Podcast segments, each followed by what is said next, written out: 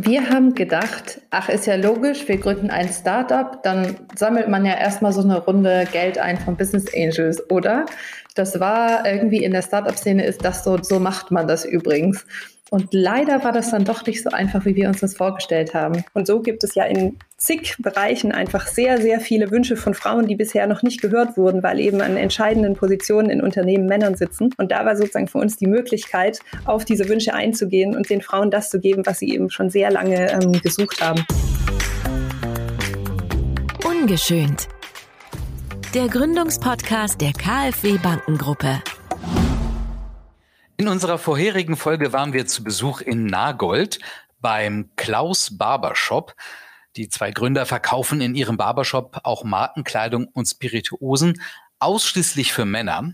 In dieser Folge nun das Gegenteil. Produkte, die ganz im Zeichen von Female Empowerment stehen. Welche Hürden die beiden Gründerinnen dafür meistern mussten, das erfahren Sie in unserer neuen Folge von Ungeschönt. Hallo, sagt Holger Turm. Herzlich willkommen Dr. Kathi Ernst und Christine Zeller, die Gründerinnen von Uja, einem Berliner Startup für fair produzierte Periodenunterwäsche und Still-BHs. Hallo. Hallo. Hallihallo. Sie haben beide 2018 ihre sicheren langfristigen Jobs in Führungspositionen bei zwei Großunternehmen gekündigt und gegründet. Wie kam das? Ähm, ich denke, wir waren beide in einer Phase, wo wir ein bisschen unbewusst eine Umorientierung gesucht haben. Also ähm, wir haben beide mehrere Kinder. Ich habe drei Kinder, die Christina hat zwei Kinder und ähm, quasi mit den Kindern glaube ich, dachten wir beide, im Moment ist er jetzt durch, ne? Jetzt geht's, äh, jetzt geht's weiter mit der mit der Karriere. Und äh, ich zumindest habe mich sehr viel mit, damit beschäftigt, so was soll denn das langfristige Ziel sein meines Daseins als ähm, Geschäftsfrau sein? Also was was möchte ich denn hinterlassen, nicht nur als Mutter oder als Mensch auf dieser Erde, sondern welchen Beitrag kann ich auch durch meine Geschäftstätigkeit oder mein mein Management in Anführungsstrichen hinterlassen? Und ähm, da kam ein ganz großes Bedürfnis nach zwei Sachen. Auf der einen Seite ein Beitrag, einen gesellschaftlichen Beitrag zu leisten durch meine Arbeit. Ich habe auch zum Thema Social Entrepreneurship promoviert als einer der ersten in Deutschland und bin mir sehr bewusst, dass man auch gesellschaftlichen Wandel durch Unternehmertum eben kreieren kann. Und das ist eine Sache, die mich sehr beschäftigt. Also welchen Beitrag kann Business zu gesellschaftlich positiven Entwicklungen beitragen? Und das zweite war, einen Job zu finden, der vereinbar war mit meinem Wunsch, eine aktive Mutter zu sein. Also meine Kinder beim Heranwachsen zu begleiten und zu beobachten und dementsprechend flexible Arbeitszeiten. Also zum einen der Drang, einen nachhaltig geschäftlichen Beitrag zur Gesellschaft zu leisten, zum anderen der persönliche Wunsch nach mehr freier Zeiteinteilung. Ja, und diese beiden Wünsche sah ich in der deutschen Konzernwelt nicht so wirklich erfüllt. Und ähm, dann haben wir, ähm, habe ich eher zufälligerweise, also war nicht aktiv auf der Suche, bei einem Mädelsabend ähm, sagte eine Frau in einem Restaurant zu mir quasi unterm Tisch, ich habe was total abgefahrenes Neues gefunden. Also das ist total crazy. Und ich sagte, also wir hudelten da alle zusammen und sagten so, Hä, was ist es denn, was ist es denn? Und sie sagte Periodenunterwäsche. Und sie hatte eben Periodenunterwäsche aus den USA ähm, entdeckt. Da gibt's diese Produktart, die wir nach Deutschland gebracht haben, schon seit ein paar Jahren vorher, so zwei, drei Jahre vorher. Und sie war komplett begeistert. Sie sagte, es hätte ihr Leben verändert, es wäre einfach so toll. Sie hatte ein ganz neues Körpergefühl und ich war wirklich interessiert, aber eher als Konsumentin. Und als ich mir am nächsten Tag welche besorgen wollte, selber habe ich festgestellt, das gibt sie ja noch gar nicht. Und in Europa eh ganz schwer zu beziehen. Aber auf der anderen Seite las ich im Internet immer mehr, erstens, wie unfassbar lebensverändert dieses Produkt anscheinend für sehr viele Frauen war. Also viele berichteten davon, wie anders alles dadurch wäre, wie viel besser, wie viel toller, wie viel nachhaltiger auch. Und auf der anderen Seite, ähm, dass sie es doch gerne auch in Deutschland haben wollten. Und aus irgendwelchen Gründen, die ich bis heute nicht so ganz erklären kann, dachte ich am nächsten Tag, ja, dann mache ich das einfach. Und Frau Zeller, wie kam sie dann jetzt mit ins Spiel? genau. Die Kati hat natürlich mich sehr teilhaben lassen an dieser Reise und hat dann eben, ähm, als sie auf eine längere Reise aufgebrochen ist, ähm, in den, ja, nach Australien war das, glaube ich, damals oder Neuseeland, hat sie mir damals ähm, gesagt, guck mal, Christine, so und so sieht's aus. Ich habe das mal so und so durchgerechnet und hatte mir dann so ein Dokument ähm, geschickt und gesagt, jetzt guck's dir doch mal an und jetzt überleg dir doch mal, ob wir das nicht zusammen machen wollen. Weil es hat ja wirklich eigentlich auch von Anfang an Sinn gemacht, weil ich habe ja bei ähm, Salando verschiedene Einkaufsabteilungen geleitet, unter anderem die der Unterwäsche. Also war es wirklich ja sehr naheliegend, ähm, dass wir dazu sprechen. Und noch dazu haben wir uns eben davor auch schon immer wieder unter aus, ausgetauscht, was gäbe es denn für Sachen, die wir zusammen gründen könnten. Denn wir haben schon früh bemerkt, dass wir möglicherweise eine Arbeitspräferenz haben und auch Werte haben, die sich sehr stark decken. Wir waren ja schon über zehn Jahre lang sehr eng befreundet und da hat es auch irgendwie schon Sinn gemacht, äh, weiter zu überlegen, ob man nicht zusammen was gründet. Und dann hat sie mir diesen Plan dargelassen und ich habe den von vorne nach hinten durchgerechnet und dann sozusagen mich mehr und mehr mit dieser Idee angefreundet. Aber das, was dann schlussendlich bei uns beiden wirklich so den Funken so richtig entzündet hat, also wirklich dieser Spark, war so diese Erkenntnis, es geht um viel mehr als um Periodenunterwäsche sondern es geht wirklich um dieses ganze Thema, diesen ganzen Kosmos drumherum, was das ganze Thema Female Empowerment angeht. Also wirklich die Frauen zu hören mit ihren Wünschen nach Produkten in komplett unterinnovierten Bereichen. Und da ist jetzt sozusagen die Periode eins davon. Damit haben wir angefangen. Dann kam bei uns noch das Thema Stillen dazu mit unserem absorbierenden Still-BH. Und so gibt es ja in zig Bereichen einfach sehr, sehr viele Wünsche von Frauen, die bisher noch nicht gehört wurden, weil eben an entscheidenden Positionen in Unternehmen Männern sitzen. Und da war sozusagen für uns die Möglichkeit, auf diese Wünsche einzugehen und die sozusagen so wie low-hanging fruits einfach abzupflücken und den Frauen das zu geben, was sie eben schon, schon sehr lange ähm, gesucht haben. Und aber auch dieses ganze Thema drumherum, Frauen zu empowern, ihnen zu ermöglichen, sozusagen ihr bestes Selbst zu leben, vielleicht auch mit Inspirationen voranzugehen, ihnen vielleicht durch unsere Einblicke, die wir ja sehr detailliert teilen auf unserem Instagram-Channel, der heißt It's Me Uya. Da lassen wir sie wirklich sehr aktiv an unserem Gründerinnenalltag teilhaben, zeigen uns da auch sehr nahbar und dadurch macht, öffnet es vielleicht den Horizont für viele junge Frauen oder auch nicht so junge Frauen, zu, mal drüber nachzudenken, könnte ich vielleicht zum Beispiel auch was gründen. Jetzt ist es ja zunächst ein sehr neues, ungewöhnliches Produkt, das Sie vertreiben. Können Sie sich an Reaktionen erinnern, wenn Sie jemandem davon erzählt haben? Also von besonders positiv bis besonders absurd. Ja, da können wir uns auf jeden Fall noch dran erinnern, ne, Kathi? Also gerade so zu Beginn der Gründung haben wir da ja auch mit vielen Menschen drüber gesprochen und Meinungen dazu eingeholt und so. Und vielleicht, um mit dem Positiven anzufangen, was ich ganz besonders toll fand, ist, dass unsere Familie, also auch erweiterte Familie, also Eltern und ne, auch Geschwister und so, wirklich sehr, sehr positiv waren. Und das war ja schon ein großer Schritt. Ne? Wir waren ja beide vorher in Konzernen angestellt und hatten dort gesicherte Positionen, eine ambitionierte Karriere hingelegt. Und das jetzt von heute auf morgen aufzunehmen, aufzugeben für ein ja solches Tabuthema für die Periode. Da hätten wir doch zumindest erwartet, dass da vielleicht ein paar mehr kritische Fragen kommen. Aber ne, die wussten, die kannten uns, wenn wir sowas machen, haben wir uns vorher die Zahlen gut angeschaut, wir haben uns das gut überlegt und haben uns dann eher ermutigt und, und unterstützt zu gründen. Aber es gab eben auch andere Beispiele. Also da erinnere ich mich noch zum Beispiel ganz zu Beginn der Gründung, als wir gerade dabei waren, unser Produkt zu entwickeln. Da gab es noch große Messen, wo man wirklich physisch präsent war und sich dort meistens mit älteren Herren ähm, unterhalten hat. Und als wir dann dort platziert haben, um welches Thema es geht und was für ein Produkt wir entwickeln möchten, da gab es doch sehr viel, ja mindestens sehr erstaunte Gesichter. Ehe wir weiter über Uja sprechen, wollen wir Ihr Unternehmen und Ihre Produkte erst einmal vorstellen. Die beiden UJA-Gründerinnen Kati Ernst und Christine Zeller kennen sich schon über ein Jahrzehnt. 2018 kündigten die Freundinnen ihre stabilen Jobs als Führungskräfte in Großunternehmen und gründeten ihre eigene Firma. Was war passiert? Sie waren auf ein neues Produkt aus den USA gestoßen, das sie begeisterte. Periodenunterwäsche, die Frauen neue Freiheiten gibt und gleichzeitig umweltfreundlicher ist als Einwegtampons und Binden. Doch rasch fanden sie heraus, das können wir besser. Mit Unterstützung aus Wissenschaft, Textilforschung und Gynäkologie entwickelten sie ihre eigene antibakterielle Periodenunterwäsche und brachten sie auf den Markt. Rasch hatten sie über 250.000 Stück in Europa verkauft. Uja steht ganz im Zeichen von fairer Produktion, Nachhaltigkeit und Female Empowerment. So dauerte es nicht lang, bis die beiden mehrfachen Mütter auch Still-BHs und Wäsche für Teenager entwickelten. Ihr Sortiment vertreiben sie über den Online-Shop uja.de. Aber was bedeutet der Name Uja? Ja, Uja spricht sich ihre Marke, schreibt sich Doppel-O-I-A. Woher kommt der Name und äh, was hat es mit diesen beiden O's auf sich? Ja, dieser Name hat keine besondere Bedeutung, also es hat keine, ist keine andere Sprache oder so, die, die irgendwas äh, auf, übersetzt auf Deutsch bedeutet, sondern Uja ist für uns einfach ein Ausdruck der Freude. Also einfach was Lebensbejahendes, was Zustimmendes, was Motivierendes, was Unterstützendes, was Positives.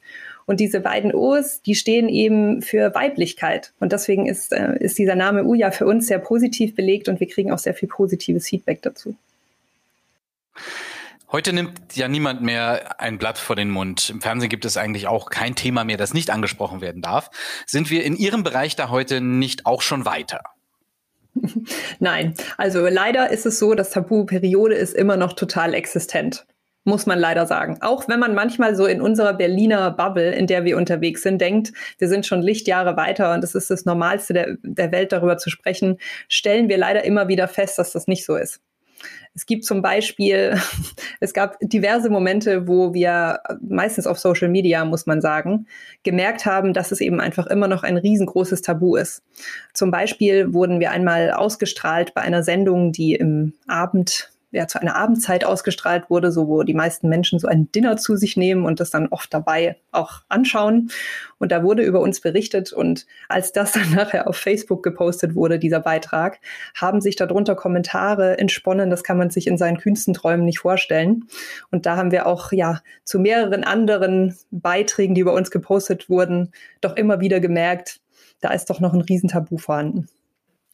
Genau wie vieles andere ist äh, die Periode ein sehr kulturell geprägtes Thema. Die wird in Deutschland ja auch ganz anders behandelt als in anderen Ländern.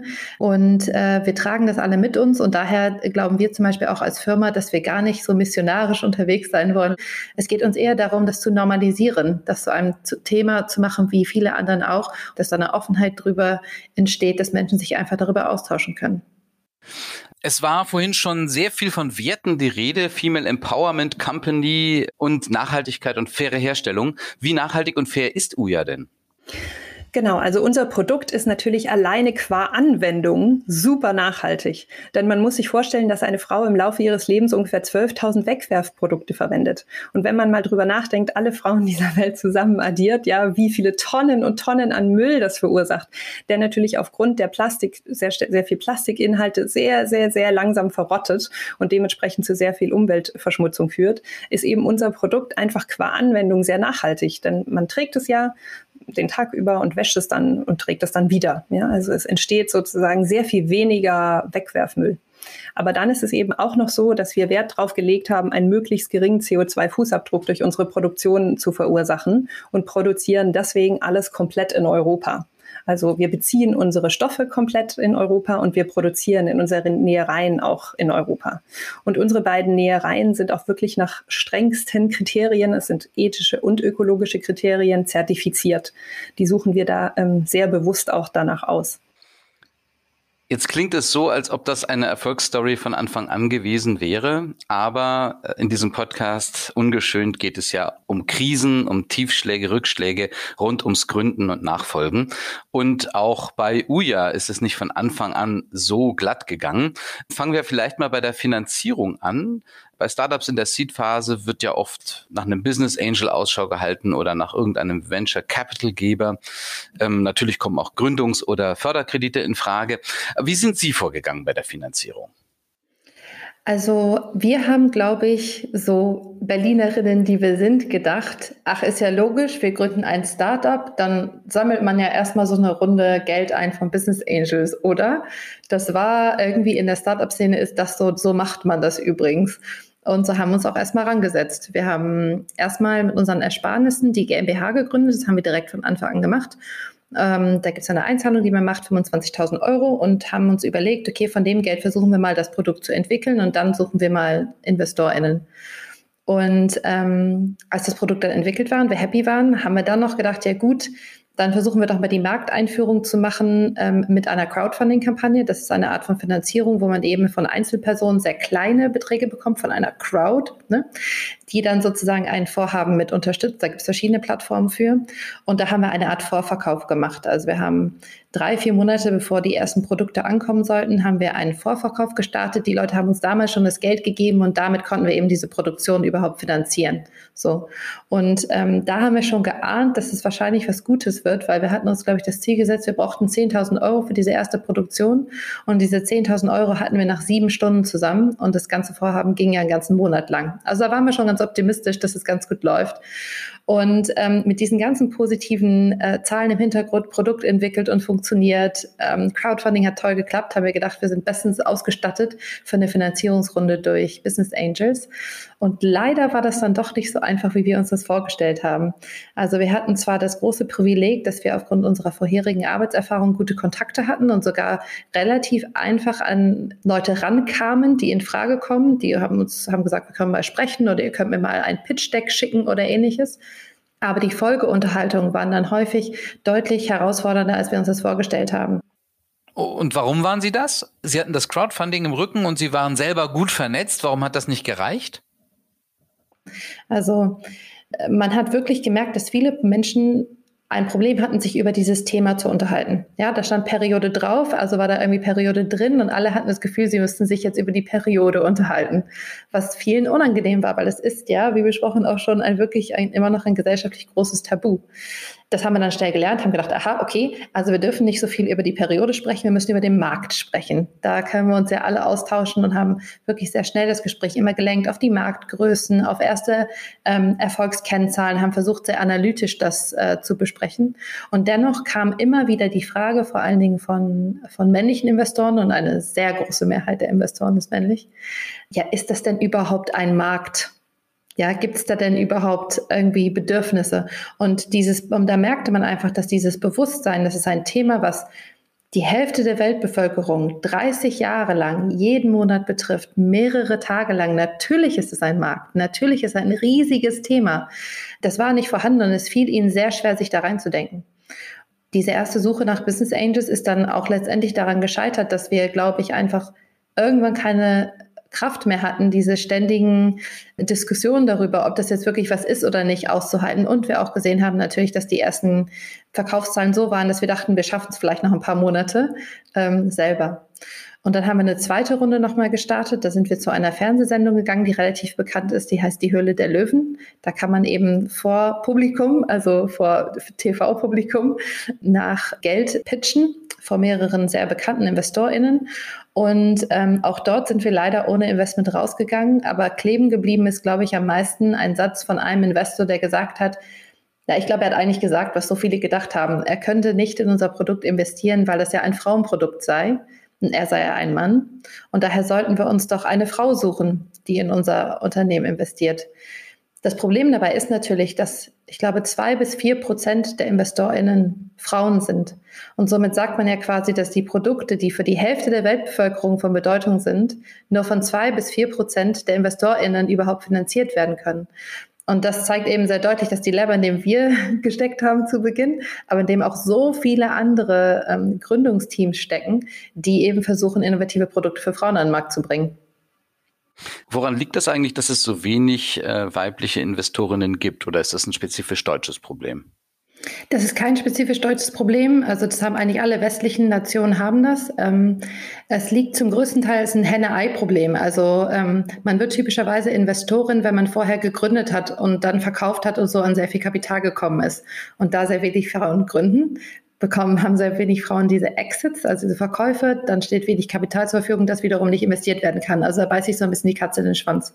Also nur zwei bis vier Prozent weibliche Investorinnen. Äh, was ist denn jetzt das Ausschlaggebende, dass die überwiegende Anzahl der Investoren männlich ist, dass sie deswegen das Produkt nicht verstehen oder kam vielleicht auch noch erschwerend hinzu, dass sie beide Gründerinnen waren? Ich denke mal, wir hatten da so die doppelte, die doppelte Herausforderung. Also ähm, ich glaube, unser Produkt war eben sehr schwierig für, ähm, für Menschen zu akzeptieren, wobei man sagen muss, dass ja auch sehr viele männliche Investoren in Produkte investieren, von der sie gar keine Ahnung haben. Also Ölplattformen, irgendwelche MedTech-Produkte, die sie hoffentlich nie gebrauchen werden. Also da ist es häufig kein Problem, dass sie nicht selber Verwender der Produkte sind und sie investieren trotzdem. Bei so einem Frauenthema anscheinend schon. Das war ein Problem. Aber natürlich ist es auch, ich, äh, glauben wir, ein Problem gewesen, dass wir Frauen sind. Also weltweit von dem Venture Capital, was zur Verfügung steht, bekommen nur zwei Prozent davon weibliche Gründungsteams. Ja, 98 Prozent der Gelder dieser Welt, die Unternehmen gesteckt werden, werden in männlich geführte Unternehmen investiert. Das ist eine krasse Unterrepräsentanz. Akzeptanz. Also selbst wenn man weiß, dass zum Beispiel in Deutschland nur 15 Prozent der Gründerinnen ähm, Frauen sind, dann ähm, selbst dann ist es zu wenig. Ja, also wir bekommen noch nicht mal von dem kleinen Kuchen, die wir repräsentieren, den kleinen Teil ab, der eigentlich der Fair Share wäre, also der, der gerechte Anteil für Frauen. Gehen Frauen da zu konservativ vor oder werden Frauen bei Pitches einfach anders behandelt? Mm, da gibt es viele Hypothesen zu. Ähm, und äh, sicherlich treffen einige auf uns zu. Also es wurden zum Beispiel sehr viele Fragen gestellt, die eher defensiv waren. Also wie diese Frage, ist es denn ein Markt? Oder äh, was ist denn, wenn jetzt ein großer Player plötzlich das macht? Dann ist doch sofort alles vorbei. Ja? Ähm, Fragen, die einen sehr defensiv vielleicht reagieren lassen. Und in Studien wird sehr deutlich gezeigt, dass Männern gerade solche Fragen nicht gestellt werden. Also da gibt es ähm, zum Beispiel im Harvard Business Review auch Untersuchungen, die zeigen, dass Männer Fragen gestellt werden zu der Marktgröße, was für Potenzial ist das, was für Kollaboration macht man dann, um noch größer zu werden. Also ja, Frauen haben es einfach heutzutage noch wirklich schwer in solchen Pitch-Situationen. Ja, vielleicht auch noch eine, eine Ergänzung hier. Ähm, was ja auch immer wieder ähm, in Studien zu Vorschein kommt, ist ja die Tatsache, dass Frauen, wenn sie zum Beispiel selbstbewusst und bestimmt auftreten, negativ bewertet werden eher in der Tendenz. Also sozusagen, sie werden dann bossy oder vielleicht zickig oder so ne, be als bewertet, während das bei Männern eben total als positiv ähm, ausgelegt wird. Ne? Und sozusagen, wenn man als Frau aber nicht selbstbestimmt auftritt, sondern vielleicht eher zurückhaltend, dann wird man als schüchtern äh, klassifiziert oder da traut man vielleicht nichts zu. Also man kann es im Grunde nur falsch machen als Frau. Wenn es so schwer ist, weibliche Investorinnen oder überhaupt Investoren zu finden, könnten dann Gründungs- oder Förderkredite nicht eine interessante Alternative sein? Ja, also wir sind große Fans vom sogenannten Bootstrapping mit externer Hilfe auch noch. Also ähm, was wir am Ende ja gemacht haben, ist, wir haben gar keine InvestorInnen in unser Unternehmen reingelassen. Das Unternehmen ist immer noch zu 50 Prozent in meiner Hand, 50 Prozent in den Händen von Christine und sonst von keinem. Wir haben und wir reden da gerne auch öffentlich drüber, weil viele Leute, die eben Unternehmen starten, wie wir damals, das glaube ich gar nicht in Erwägung ziehen, dass es andere Möglichkeiten gibt. Also wir haben zum Beispiel eine Bank gefunden, die uns ähm, nach einiger Zeit einen sehr ausführlichen Kontokorrentkredit eingerichtet hat. Also die Möglichkeit, das Konto in einer wirklich hohen sechsstelligen Summe zu überziehen, wenn es mal ist. Und das hat uns sehr viel Sicherheit gegeben, dass wir, wenn mal was nicht so läuft wie geplant, wir wissen, das Konto ist gedeckt und wir haben einen Partner, der an unserer Seite steht. Wir haben es noch nie benutzt, knock on wood. Aber ähm, wer weiß, und, aber das Wissen, dass es da ist, hat uns auf jeden Fall den Mut gegeben zu wachsen auch wenn wir nicht sicher waren, dass die Wachstumsziele erreicht werden. Aber nicht nur das, wir haben auch ähm, Förderungen bekommen von unterschiedlicher Stelle und es gibt ja auch deutliche Banken, die fördern. Wir haben ähm, verschiedene ähm, Gründerzuschüsse ähm, bekommen. Die KfW bietet ja auch einiges an, neben den Preisen, die sie ja auch ähm, verleiht, an Kapital, das auch GründerInnen zur Verfügung gestellt werden kann, um ihre Vorhaben erfolgreich umzusetzen. Preis ist ein gutes Stichwort. Sie waren ja Bundessiegerinnen des KfW Awards Gründen 2020. Wie kam es dazu und hilft so eine Auszeichnung vielleicht auch einem jungen Unternehmen? Ja, die hat uns natürlich auf jeden Fall sehr geholfen. Wir hatten noch den ähm, absoluten Glücksfall, dass wir so ein Double Whammy hatten in der Zeit. Wir haben nämlich kurz nachdem wir den KfW Gründenpreis bekommen haben, auch noch vom Senat Berlin und der IHK Berlin auch noch einen Preis als Gründerin des Jahres 2020-21 für Berlin gewonnen. Und im Zuge dessen, durch diese beiden Preise, haben wir einfach sehr viel PR bekommen, sehr viel Aufmerksamkeit. Zum Beispiel hat NTV einen Beitrag über uns gedreht, der ähm, auch immer wieder gezeigt wird. Und das ist natürlich ganz toll, weil man einfach so Visibilität bekommt und mehr Menschen auf uns und unser Produkt aufmerksam werden. Also ein schwieriges Unterfangen war die Finanzierung. Dann haben Sie aber auch sehr viel Zeit, Energie, Geld, ähm, Rechtsberatung in die Namensfindung und den Markenaufbau investiert. Ich denke, wir müssen darüber sprechen, dass Uja mal anders hieß, nämlich zunächst Ushi und wurde dann in Uja geändert. Was war passiert? Genau, wir hießen tatsächlich, als wir gegründet haben, im Sommer 2018 hießen wir noch Ushi. Und damals war uns auch total klar, dass das der Name ist, der uns begleiten wird bis ans Ende unseres Unternehmens. Und den haben wir damals ähm, sehr gut recherchieren lassen, auch von Anwälten haben wir prüfen lassen, ob da die Wahrscheinlichkeit besteht, dass wir den schützen lassen können. Und da war sozusagen alles auf grün, also alle Ampeln standen auf Go, los geht's.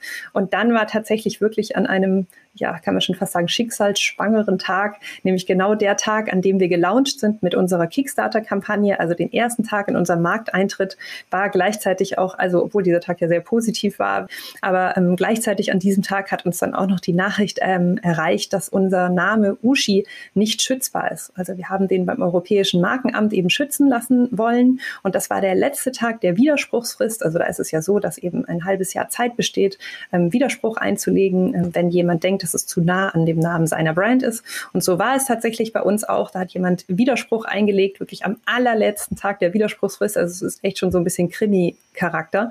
Und da haben wir dann ähm, noch zu dem Zeitpunkt gedacht, ach, Ne, uns kann keiner was. Der erste Tag war so erfolgreich von unserem Lounge, da kommen wir irgendwie durch.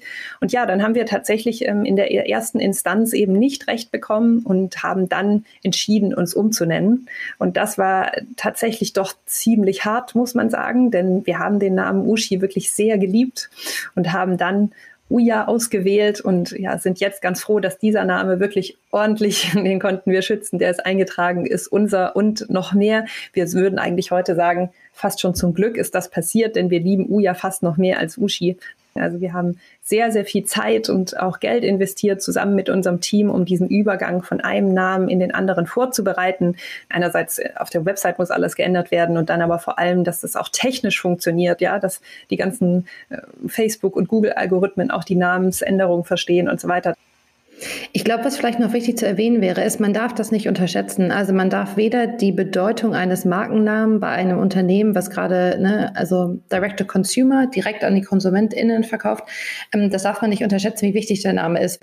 Und auch die Umbenennung, das ist nicht etwas, wo man einfach sagt, ab jetzt heißt alles einfach X und vorher hieß es Y, alles läuft weiter, sondern man muss schon die Bedeutung von so einer Marke sehr ernst nehmen und da extrem viel Zeit mit verbringen. Und es ist bis heute so, das ist jetzt fast ein Jahr her, dass wir uns umbenannt haben. Bis heute ist es so, dass sehr viele Leute immer noch unseren alten Namen suchen, obwohl wir jetzt viel bekannter sind mit dem neuen Namen. Aber wir sehen es eben an den Suchmaschinen, ähm, wie viele Leute immer noch nach diesem Namen suchen und was da allen bedeutet. Und wir müssen dazu immer noch aufklären, sowohl auf unserer Seite als auch in unseren sozialen Medienkanälen. Ähm, wie viele Mitarbeiterinnen hat denn Uja?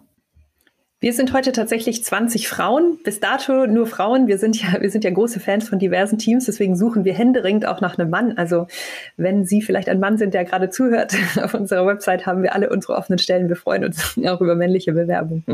Wir, wir haben tatsächlich auch noch nie eine Bewerbung bekommen von einem Mann, also eine persönliche Bewerbung, egal welche Stellen wir ausgeschrieben haben, ob das im Marketing war, in der, in der Produktentwicklung. Also es gibt so viele männliche Feministen mittlerweile da draußen, dass es, glaube ich, sehr, sehr coole Beiträge hier geben könnte von Männern. Startups leben ja häufig von Beginn an eine digitale Arbeitskultur, also Stichwort Remote Work, Home Office, Führen digitaler Teams. War das bei Uja von Anfang an so geplant? Ja, das war auf jeden Fall so geplant und auch mit einer der Gründe, warum wir ja damals noch Uchi gegründet haben, dass wir eben auch Zeit verbringen wollten mit unseren Kindern. Das war mit einer der Gründe, warum wir gegründet haben und haben deswegen von Anfang an gesagt, es muss möglich sein, dass sich nicht alles der Arbeit unterordnen muss, sondern dass man die Arbeit sozusagen um seinen Tag rumstricken kann. Und dementsprechend sind wir schon wirklich ähm, vom ersten Tag an orts- und zeitunabhängig unterwegs gewesen in unserer Arbeitseinteilung. Also sprich, die Menschen können arbeiten, wann sie wollen und auch von wo sie wollen. Was man aber schon sagen muss, ist, wir sind keine Remote-Only-Company. Also die Menschen, die wir einstellen, da setzen wir trotzdem voraus, dass sie einen Wohnsitz in Berlin haben. Denn wir sind davon überzeugt, dass wirklich eine gute Teamzusammenhalt nur dann funktionieren kann, wenn es gute, stabile, belastbare Beziehungen zwischen den Menschen gibt. Und diese Beziehungspflege, dieser Beziehungsaufbau, gerade wenn jemand neu in eine Firma reinkommt, das ist einfach super schwer, das komplett remote zu machen. Und ich glaube, das haben wir schon die Zeit über hinweg gelernt. Also ja. ich glaube, wenn uns jemand am Anfang gefragt hätte, dann hätten wir gesagt, ja, also wenn jemand gar nicht da ist, ist jetzt auch nicht schlimm. Aber was das bedeutet, haben wir erst über die Zeit hinweg gelernt. Und die Tatsache, dass uns nicht bewusst war, wie wie wichtig eben diese Beziehungspflege von vornherein ist, auch wenn man Leute nicht sieht. Das hat uns sicherlich auch ein paar Mitarbeiterinnen gekostet über die Zeit hinweg. Beziehungsweise, wenn man flexibel arbeiten muss, wie viel bewusst mehr man investieren muss in die Beziehungspflege, damit es trotzdem funktioniert. Ja, das, das haben wir sicherlich gelernt und dadurch haben wir auch sehr viele Sachen angepasst, damit es eben mehr Möglichkeiten gibt, diesen Beziehungsaufbau zu machen, selbst wenn man sich nicht so häufig sehen kann. Wie sind Sie denn mit Gegenwind umgegangen? Also von Kritik bis Shitstorms und, und wer waren die Absender? Ja, also die große Mehrheit war eigentlich bis jetzt immer so, war männlich. Also ich würde sagen, auf 95 männliche Kommentare kommt ein weibliches. Aber ähm, ich glaube, wir, wir haben immer die Maßnahme genommen, diesen Gegenwind immer als Anlass zu nehmen, eine Diskussion anzufangen. Also genauso, wenn wir kein Investment bekommen aus einem, haben aus irgendeinem Grund, haben wir nicht gesagt, oh Gott, das ist jetzt ganz schrecklich, sondern wir haben gesagt, komm, lass uns darüber sprechen. Lass uns Leuten davon erzählen. Lass uns darüber berichten. Lass uns eine Diskussion darüber anstoßen. Und genauso, wenn mal wieder sich entlud eine Empörung über irgendein Thema, das wieder drin vorkam oder dass es wieder um Frauen ging und das Gender-Thema und so weiter, dann nehmen wir eben diese Kommentare und teilen die und sagen, schaut doch mal. Wir sehen das immer eher als Chance, nochmal ähm, Leute aufzurufen, sich mit uns zu empören und so dann auch etwas ähm, dagegen zu unternehmen. Kommen wir zu unserer Rubrik Mantra Mantra. Da wollen wir noch einmal Ihre persönlichen Erfahrungen, also sozusagen Ihr Business-Mantra zusammenfassen. Mantra Mantra. Worauf müssen junge Unternehmerinnen beim Gründen oder Nachfolgen besonders achten, wenn sie Finanzierungsmöglichkeiten suchen? Also wir finden es total wichtig, wenn man sich darüber aufklärt, so was sind eventuelle Herausforderungen, die man eben hat als Frau, zum Beispiel wenn man pitchen geht, zum Beispiel was für kritische Fragen kann man vielleicht äh, beantworten, wie kann man Gespräche in eine positive äh, Richtung drehen und dass man da einfach voller Wissen ähm, dazu, was einem begegnen könnte, äh, sich vorbereitet und dann mit großem Selbstbewusstsein in so einen Pitch reingeht. Und sich natürlich alternative Finanzierungsmodelle überlegt, dass wenn es dann doch nicht wird mit den Investorinnen, dass man dann auch andere Möglichkeiten hat, sein Unternehmen zu gründen. Welche alternativen Finanzierungsmöglichkeiten könnten das denn sein? Also es gibt ja von Förderungen, Förderkrediten, Förderfonds ähm, bis hin zu anderen Bankenkrediten, ganz normalen klassischen Krediten, Kontokorrentkrediten. Also die, die Bandbreite ist sehr groß. Am besten wendet man sich an einen Bankberater des Vertrauens oder zum Beispiel auch an die KfW.